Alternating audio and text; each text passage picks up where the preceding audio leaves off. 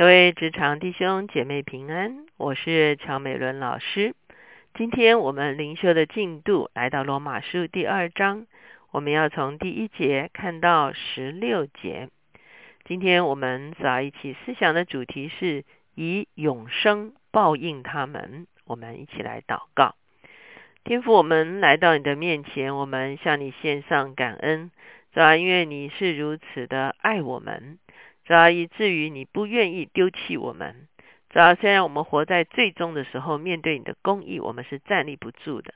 主要可是你却愿意，主要借着耶稣基督，主要让我们因着信仰耶稣基督的救恩，主要得以被称为义。主要以至于我们可以得着永生。主我们谢谢你，主要求你恩待我们，主要恩待普世的人。主要不但是哦华人，不但是。哦，主啊，主啊，许许多多各国各族各民的人，主啊，也在主啊你自己的百姓子民犹太人的生命中间来做宝贵的工作，让我们在永恒的里面，主啊可以彼此相交。谢谢主垂听我们的祷告，靠耶稣的名，阿门。当我们进到罗马书第二章的时候，我们会发现保罗特别对啊一群人在讲话。这一群人呢，如果我们先看二章十七节的时候，我们就会发现这群人他指的是犹太人。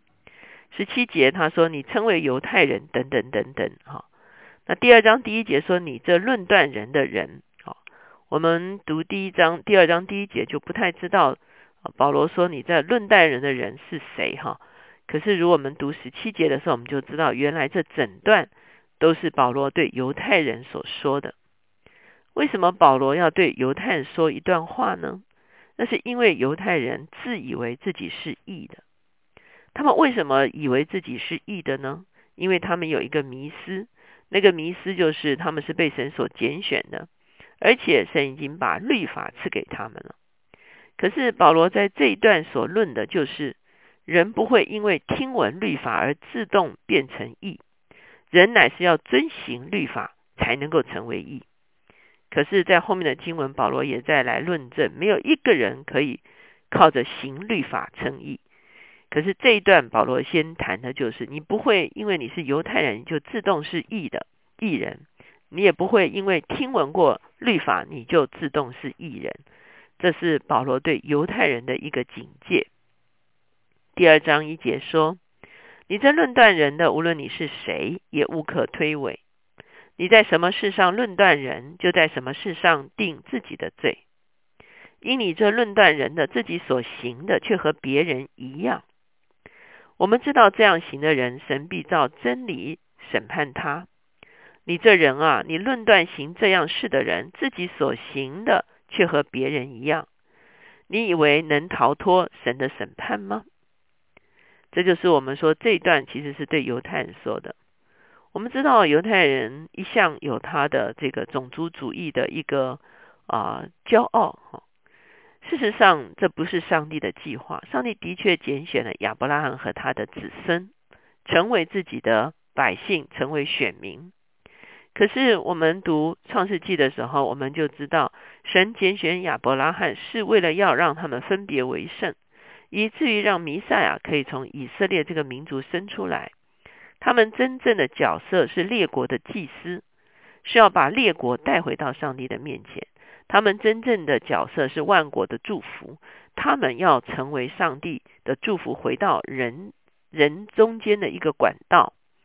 可是随着历史过去，犹太人一方面把自己分别出来，可是一方面他们养成了一个种族主义的骄傲，而在这个种族主义的骄傲的里面，他们就开始论断外邦人。所以外邦人指的就是非犹太人，甚至在耶稣的时代，很多的犹太人的骄傲是说外邦人是狗，啊，意思就是说，当然啊，当时候对照起来，犹太人的伦理道德是比较高层次的，在整个当时候的希罗社会中间，很多的民族他的道德是比较堕落的，这是事实。可是呢，犹太人没有用他们自己所从神得来的这个恩典。来引导列国来归向神，其实他们还是存着一个啊非常骄傲的一个种族主义，或者是种族优越感。我们看见在很多的经文讲到说啊，犹太人不跟外邦人吃饭啊，犹太人不进外邦人的这个环境啊等等，甚至连初代教会他们要不要传信福音给外邦人，也成了一个争论和犹犹疑不定的事情。所以保罗在这个地方就很清楚讲说，犹太人你们自以为高人一等，可是很抱歉，你们一方面论断外邦人，可是另外一方面自己所行的跟外邦人有什么差别呢？第四节，还是你藐视他丰盛的恩慈、宽容、忍耐，不晓得他的恩慈是领你悔改吗？已经认着你刚硬不悔改的心，为自己积蓄愤怒，以致神震怒，显他公义审判的日子来到，他必照个人的行为报应个人。凡恒心行善、寻求荣耀、尊贵和不能朽坏之福的，就以永生报应他们。唯有结党不顺从真理，反顺从不义的，就以愤怒、恼恨报应他们。将患难困苦加给一切作恶的人，先是犹太人，后是希腊人；却将荣耀、尊贵、平安加给一切行善的人，先是犹太人，后是希腊人。所以我们会看见保罗在这个地方说，当神的审判临到的时候。是不管你是不是犹太人，或者是你是这个地方用希腊人来代表外邦人哈，你无论是犹太人，或者是你不是犹太人，神的审判都会领到。而临到之后呢，真正不是照着你是不是有血统，或者是你啊是不是啊这个听闻过律法，而是在乎说，当你明白真理的时候，你怎么样对真理做出回应。来做一个审判的根据，跟你是不是犹太人是没有关系的，因为神是不偏待人的。十二节，凡没有律法犯了罪的，也必不按律法灭亡；凡在律法以下犯了罪的，也必按律法受审判。原来在神面前，不是听律法的为义，乃是行律法的称义。我们先来解决犹太人的问题。保罗在这个地方说。你是一个明白律法的人。我们知道，神在摩西的时代就把律法颁给了以色列人，所以以色列人是有律法的。既然你有律法，那有一天神审判你，就是按照律法来审判你。而且呢，这个你光听闻律法是没有用的。如果你行不出律法来的话，你仍然在神的审判之下。那外邦人呢？外邦人并没有律法，虽然外邦有很多的法律。可是呢，这往往是从人的生活习俗啊等等各方面衍生出来的。可是呢，唯独以色列人的律法是神启示给他们的。神把一个次序启示在人跟神的关系是什么关系，人跟人的关系是什么关系，人跟物质界的关系是什么关系。神启示给他们一个次序。可是外邦人他们没有的时候怎么办呢？十四节说，没有律法的外邦人。若顺着本性行律法上的事，他们虽然没有律法，自己就是自己的律法。这是显出律法的功用，刻在他们心里。他们是非之心同作见证，并且他们的思念互相较量，或以为是，或以为非。就在神借着耶稣基督审判人隐秘事的日子，照着我的福音所言，没有律法的外邦人，他们有良知。哈良知是放在人心中的一个上帝创造我们的时候所放在我们的里面的一个天平哈，所以他说律法的功用已经刻在他们心里，这就是所谓的是非之心，是非之心就是良知。什么是良知呢？良知就是啊，我们做了对的事情，我们是平安的；我们做了错的事情的时候呢，我们的里面是不安的。啊，比方说，啊，你开车撞了别人，你就开始逃，哈，越逃心就越慌，因为知道自己做了错的事情。又比方说，你看见别人的好处，啊，你就拿了，拿了之后呢，其实呢，良心是不安的，哈，这就是我们的里面其实是有所谓的是非之心，而而且人跟人的是非之心会互相较量，或以为是，或以为非，就是互相做见证。哎，你也觉得杀人不对，我也觉得杀人不对，所以呢，渐渐的从良知互相较量之后呢，就形成了法律的根源啊。所以我们今天的很多的这个法理啊的根源呢，其实就是良知的一个哦共同共鸣哈。